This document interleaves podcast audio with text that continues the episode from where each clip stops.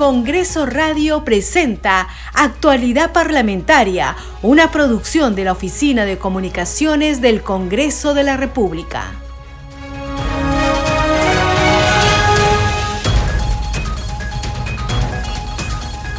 ¿Cómo están? Bienvenidos a su programa Actualidad Parlamentaria. Les saluda Carlos Alvarado y estos son los titulares.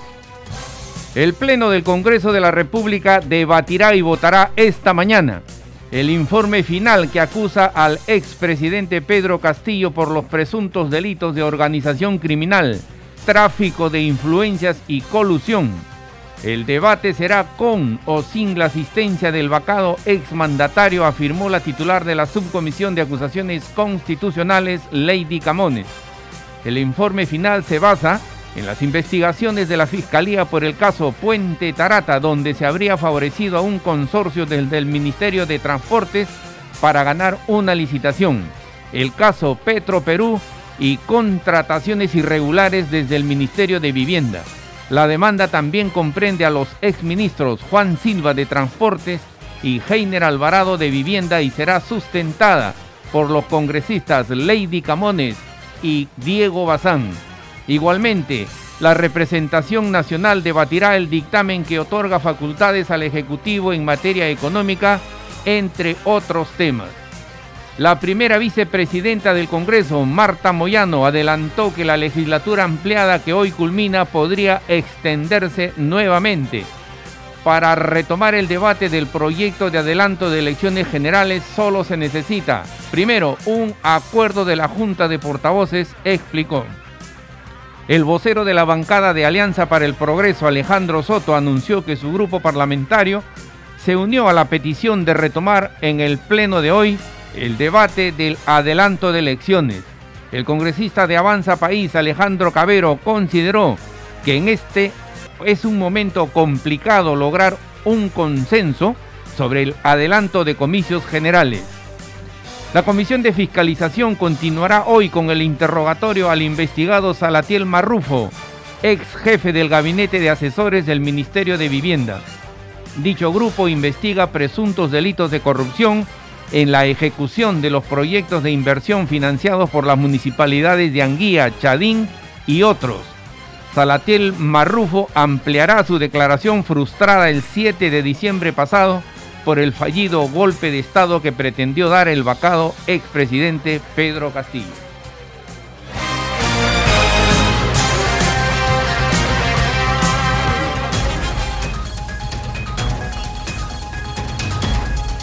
Desarrollamos noticias en actualidad parlamentaria. La primera vicepresidente del Congreso, Marta Moyano, informó que depende de la Junta de Portavoces para ampliar la agenda del Pleno del Parlamento Nacional explicó que la legislatura podría ampliarse nuevamente si es necesario para retomar el debate del proyecto de adelanto de elecciones generales. Escuchemos. La mesa directiva simplemente ah, atiende la agenda que se aprueba en Junta de Portavoces. Y la Junta de Portavoces, el procedimiento es que la Junta de Portavoces, por lo menos un número de portavoces, firme para que se amplíe la agenda y se pueda tratar el artículo 70, en función del artículo 78 del reglamento, en el Pleno para que se reabra el debate. Se estila que los portavoces, cuando tienen un interés inmediato, eh, hay una hojita que se firma, porque siempre tiene que hacerse eso, para que se exonere y se amplíe la agenda. ¿Y sobre qué proyectos serían en todo caso? Eso lo tendría que definir los portavoces, los, aquellos que quieran, pero recuerden que ya se tenía la hoja firmada, ya se podía tratar pero no sé cuál de ellos, creo que fue el bloque magisterial, que retiró su firma y al retirar su firma cayó, porque recuerden que para que eso pueda entrar tiene que tener un número, entre comillas, eh, imaginario de votos, porque cada vocero representa un número de miembros de su bancada. Entonces, si firma de, Fuerza Popular, son 24 votos y se suman, ¿no? Para que pudiera entrar al Pleno. ahora, ¿se podría retomar el tema de portavoces y, como decía mi colega, sobre qué proyecto? Porque, porque es que eso es lo que tienen que decir. nosotros pensamos, como Fuerza Popular, que debería ser sobre el proyecto del 2023. Ahora, en el último momento, ¿se podría adelantar eh, o ampliar la legislatura teniendo en cuenta que el día se cierra? Si eso ocurre, por supuesto si es que ingresa a este documento, si hay un acuerdo de Junta de Portavoces, por supuesto que sí, que no nos corresponde. ¿Cuál es actuación de este proyecto 2023? Eh, es, un proyecto que ya está en el archivo? ¿Cómo se puede A ver, lo que funciona, esto funciona así. Cuando un proyecto de ley se ha dictaminado, ya ha sido mandado al archivo porque nadie lo ha, no haya votado, etcétera, eh, no se puede volver a, proponer un proyecto de la misma naturaleza en, la, en el año legislativo, salvo que el, Pleno del Congreso, que lo puede todo, en función al artículo 78 del reglamento, el, alguien lo propone para proponerlo de nuevo y se tiene que votar con una mayoría, ¿no? Entonces, cuando eso ocurra, podemos entrar nuevamente sobre, esa, sobre ese dictamen, ¿no? O sobre un nuevo proyecto de ley que ha llegado, porque hay un nuevo proyecto de ley. ¿Una reconsideración? no es una reconsideración, es la aplicación del artículo 78 para que evitemos digamos, de alguna manera, evitemos el largo tiempo que impide que un proyecto que esté en archivo se vuelva a poner. Usted nos hablaba de un proyecto de ley nuevo. ¿Cuál de ellos es? El proyecto que llegó del propio Ejecutivo, ¿no? Que podríamos, se podría volver a colocar. Pero ojo, cuando los eh, voceros que quieran que esto se abra, eh, tienen que decir sobre qué proyecto. mencionándolo dentro de Tienen que mencionarlos. El vocero de la bancada de Alianza para el Progreso, Alejandro Soto, anunció que su grupo parlamentario se unió a la petición de retomar en el pleno de hoy el debate del adelanto de elecciones. Informó que remitieron una carta al oficial mayor del Parlamento para pedir ser incluidos en la solicitud sobre el proyecto de adelanto de elecciones generales para el 2023. Alianza para el Progreso siempre ha apostado por debatir el adelanto de elecciones sin condiciones. Nosotros no hemos puesto ninguna condición. No hemos dicho queremos reformas constitucionales, no hemos dicho queremos asamblea constituyente. No, hemos dicho vamos a un adelanto de elecciones y por eso es que hemos aprobado el proyecto de elecciones al 2023 y también el proyecto de elecciones que ha venido del Ejecutivo al 2024. Nosotros no somos responsables de quienes hayan eh, solicitado reconsideraciones para, si se quiere el término, eh, traerse abajo pues todo este adelanto que ya estaba aprobado, ¿no? En primera votación. Ahora bien, a nosotros el nuevo pedido de adelanto de elecciones nunca se nos ha comunicado. Por eso es que el día de hoy, a través de un oficio, estoy comunicando a oficialía del Congreso que Alianza para el Progreso se adhiere a la moción de adelanto de elecciones. Normalmente las agendas de los temas que se van a tratar se abordan en junta de portavoces. Eso es lo normal. No obstante ello, cuando se está desarrollando un pleno, corren actas virtuales donde se plantea pues un determinado tema, como en este caso, digamos, el adelanto de elecciones, ¿no? Pero ese acta tiene que tener la firma de por lo menos 66 congresistas para que sea admitido a trámite y luego a debate. Ese hecho ya había ocurrido cuando la bancada magisterial retiró la firma, como ustedes conocen, y entonces se cayó esta propuesta de adelanto de elecciones. Ahora bien, nosotros hemos querido desde un comienzo ser partícipes, nunca nos han notificado. En consecuencia, yo me obligo a tener que presentar mediante un oficio mi adhesión a esa acta virtual que ha corrido la semana pasada. Con esta comunicación se completan las 66 firmas y como lógica consecuencia eh, la mesa directiva tiene que admitir a debate este tema. Soto Reyes precisó que lo importante es definir si hay elecciones este o el próximo año. En esa línea demandó orden para ponerse de acuerdo qué proyecto se va a debatir, porque hay muchos con diferentes fechas para el adelanto de los comicios. Escuchemos. El objetivo es contribuir a que de una vez por todas se debata el recorte del mandato de la presidenta, de los congresistas y se vaya a un proceso de elecciones este año o el 2024, de acuerdo a cómo la mesa directiva lo plantee. Porque recuerde usted que nosotros ya votamos a favor de un adelanto de elecciones. Nosotros no somos responsables de que otras agrupaciones políticas hayan tenido que buscar reconsideraciones o justificaciones para traerse abajo todo esto. Ahora, Alianza para el Progreso consecuente no ha recibido ese acta virtual pero sí está presentando un oficio directamente a oficialía para que se nos considere y con eso se complete el requisito mínimo que es de, tener 66 votos. definirían y qué proyecto es el que eh, verían de, lo que se trata, de lo que se trata es primero, de lo que se trata primero es de que se admita en esta legislatura el debate de, de adelanto de elecciones. Eso es lo principal.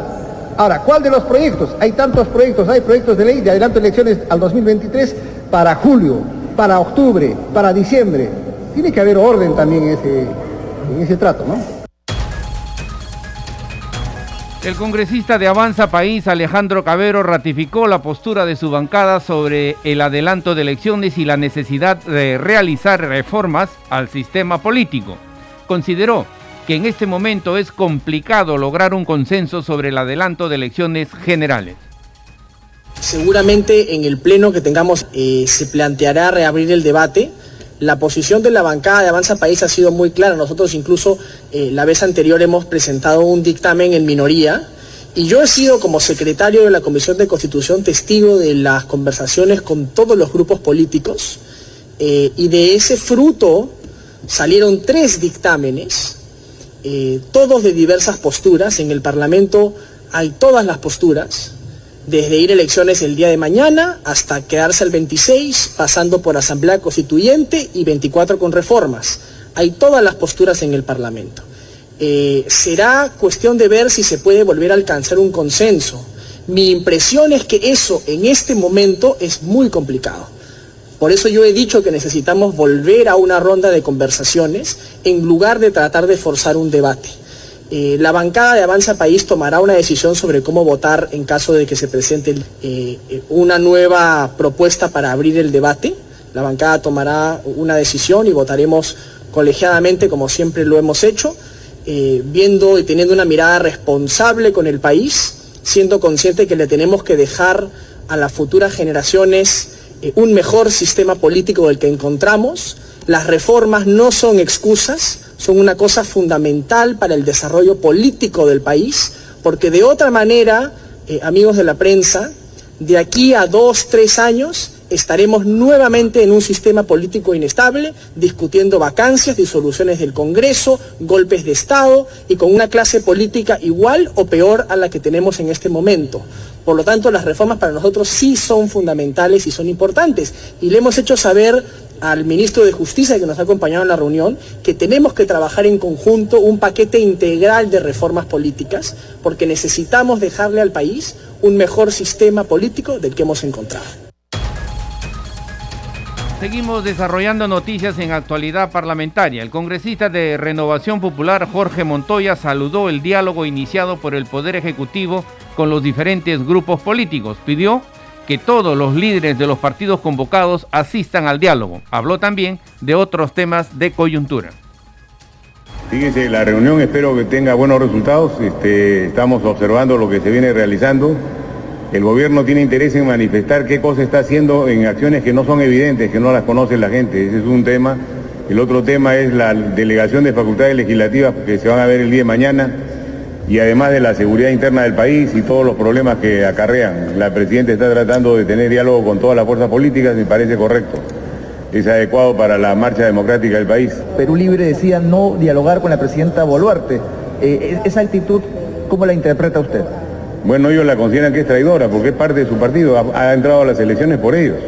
O sea, es un tema interno, partidario, que, esas cosas duelen más, parece, y generan esas divisiones que no son convenientes. Ahora deberían, yo recomendaría que vayan y conversen con, la presidenta. Es, saludable para todos. En torno a lo que no se presentó el eh, presidente Pedro, el expresidente Pedro Castillo en las dos sesiones, tanto de fiscalización como de subcomisión de acusaciones constitucionales. Bueno, es un tema netamente técnico y jurídico, de acuerdo al reglamento, lo que corresponde, ¿no? Pero el presidente es un delincuente y como tal está evadiendo la justicia, está buscando trabas, está poniendo excusas, no quiere declarar porque sabe que no tiene salida. Entonces, ahí están los que fueron sus ministros, que son los que tienen que responder, también están dando evasivas y mentiras. Ayer han mentido dos ministros, mentido flagrantemente en, la, sesión, porque no es cierto lo que dice. El demandar la presencialidad del expresidente ante el Congreso es pertinente de que él pueda... Yo creo que si se puede hacer, que, se haga, pero la comisión podría ir a sesionar allá también. Seguimos desarrollando noticias en actualidad parlamentaria. Ante la Comisión de Defensa Nacional compareció el sobrino del expresidente Pedro Castillo, Cristian Ríos Castillo, informó en la investigación sobre el uso de aeronaves de los sectores defensa e interior. Dijo que en los viajes que acompañó a su tío fueron a las regiones de Loreto y Chiclayo. Sobre el tema tenemos el siguiente informe. Comisión de Defensa Nacional se presentó Cristian Ríos Castillo para responder sobre el registro de 11 veces en los vuelos de las Fuerzas Armadas, acompañando al expresidente de la República, Pedro Castillo Terrones. Al respecto, el sobrino del exmandatario dijo que solo recuerda haber acompañado a su tío un par de veces y las invitaciones ocurrían en base a coincidencias. Usted, luego de que asistía a Palacio de Gobierno y le hacían esta invitación, ¿con quién hacía la coordinación? O quién le daba la información acerca del momento, hora y lugar para abordar estos vuelos en el avión presidencial acompañando a su tío, el expresidente Castillo?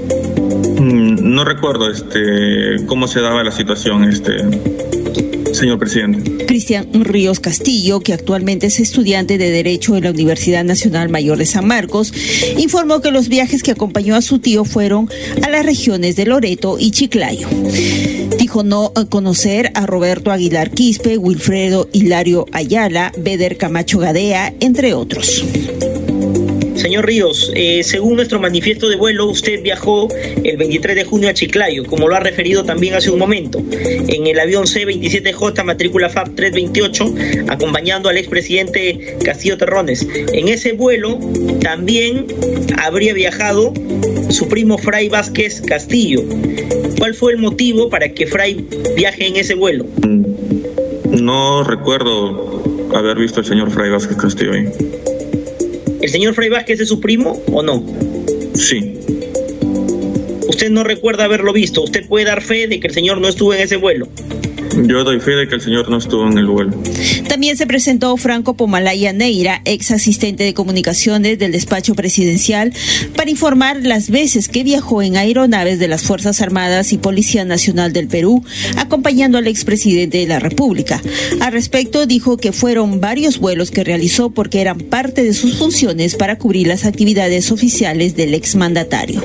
¿Cuántas veces, señor Pomalaya, usted ha viajado en aeronaves de la Fuerza Aérea o Policía Nacional del Perú acompañando al expresidente Castillo Terrones? Eh, la cantidad no la recuerdo, fueron, fueron varias, fueron muchas. Y naturalmente yo viajaba en el avión presidencial porque trabajaba allí porque era parte de mis funciones incluso ir como avanzada a los eventos en regiones donde asistiría ¿no? el presidente. La comisión también recibió a los testigos Elizabeth Pérez Alarcón y al coronel del ejército peruano Luis Fernando Honores Aguilar, de la Casa Militar del Despacho Presidencial.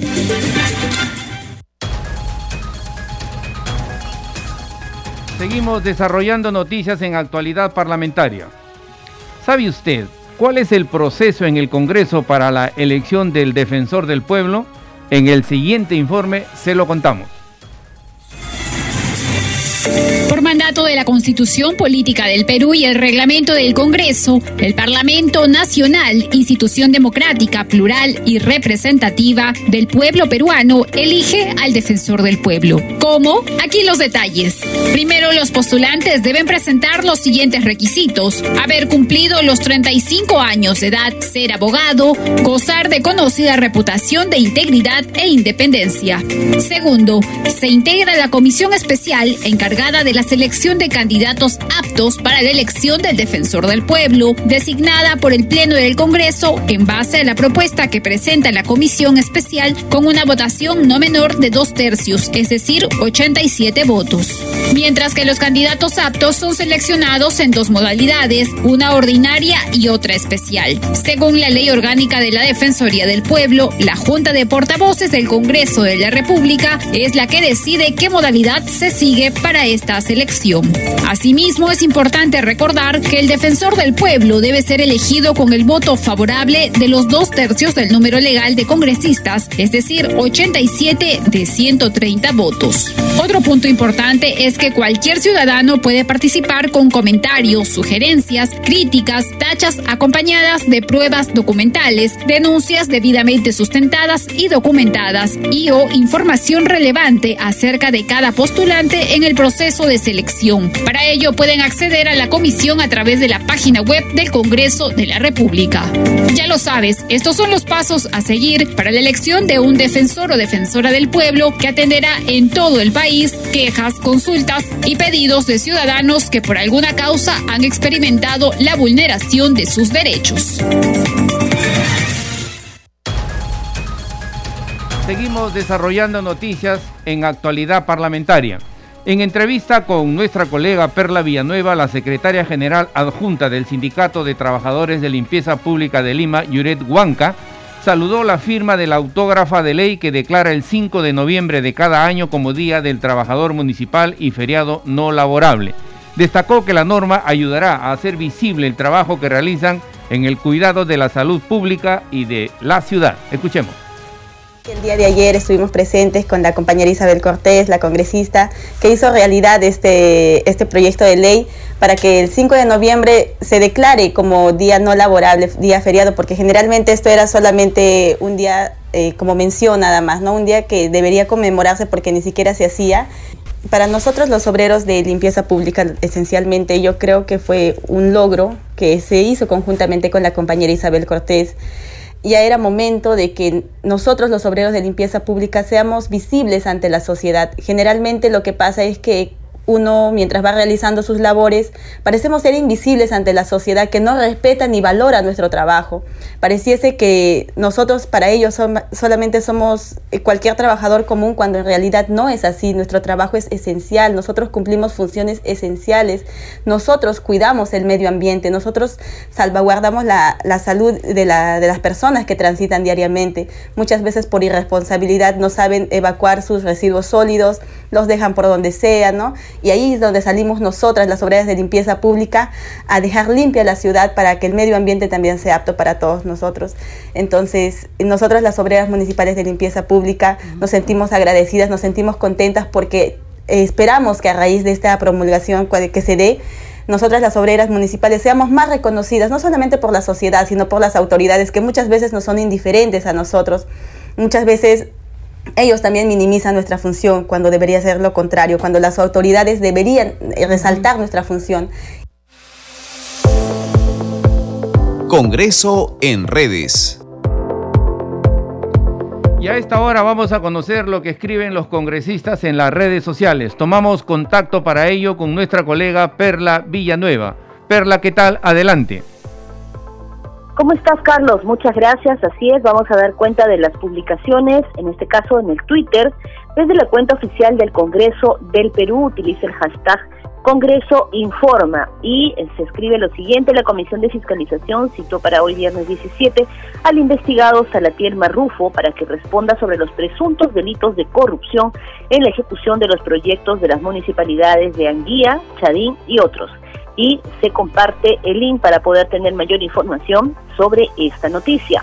Tenemos también la publicación en el Twitter del presidente de la Comisión de Justicia, Américo Gonza, quien explica por qué es importante que se haya aprobado el uso obligatorio de la cámara Gesell para eh, eh, la investigación de algunos delitos. Su publicación dice lo siguiente, el delito de la trata de personas es un delito grave, muchas de las víctimas están bajo amenaza y cuando las llaman a declarar simplemente no quieren decir nada, justamente porque pueden ser víctimas de represalia y hasta les llegan a quitar la vida. Por ese motivo, el proyecto de ley número 832 de mi autoría, dice el parlamentario, fortalece la política nacional de lucha contra la trata de personas y otros delitos con el uso obligatorio de la Cámara de eso. Precisamente esta iniciativa ha sido aprobada recientemente en la Comisión de Justicia. Tenemos también la publicación de la bancada Renovación Popular, donde se informa que la congresista María Jauregui de Aguayo ha presentado el proyecto de ley 4210 que propone establecer el derecho del nacido vivo al tamizaje neonatal universal en todo el Sistema Nacional de Salud como una estrategia de protección de la salud para toda la población desde su nacimiento. Y por último, Carlos, la publicación del Congreso del Perú. Recordemos que en las comisiones del Parlamento Nacional se está debatiendo las facultades legislativas solicitadas por el Poder Ejecutivo. La publicación dice, aquí te explicamos en qué consiste este mecanismo establecido en la Constitución. Y se puede leer en qué consiste este pedido de facultades legislativas del Poder Ejecutivo hacia el Congreso. Hasta aquí algunas de las publicaciones, Carlos, en las redes sociales. Adelante contigo en conducción. Gracias, Perla. Nuestra colega Perla Villanueva con el segmento Congreso en redes. Este programa se escucha en las regiones del país gracias a las siguientes emisoras. Radio Inca Tropical de Abancaya Purímac Cinética Radio de Ayacucho, Radio TV Shalom Plus de Tingo María, Radio Las Vegas de Mollendo Arequipa, Radio Star de Mollendo Arequipa, Radio Madre de Dios de Puerto Maldonado, Radio Amazónica de Satipo en Junín, Radio TV Perú de Juliaca Puno, Radio Amistad de Lambayeque, Radio El Pueblo de Ayacucho, Radio Satel Perú de Lampa en Puno, Radio La Voz del Valle de Aplao en Arequipa, Radio Líder de La Unión en Piura, Radio Victoria de Ocros de Huamanga, Ayacucho. Estos son los titulares de cierre. El Pleno del Congreso de la República debatirá y votará esta mañana el informe final que acusa al expresidente Pedro Castillo por los presuntos delitos de organización criminal, tráfico de influencias y colusión. El debate será con o sin la asistencia del vacado exmandatario, afirmó la titular de la Subcomisión de Acusaciones Constitucionales, Lady Camones.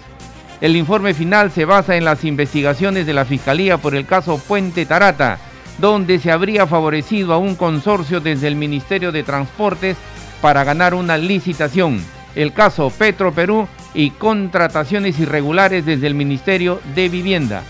La demanda también comprende a los exministros Juan Silva de Transportes y Heiner Alvarado de Vivienda y será sustentada por los congresistas Lady Camones y Diego Bazán.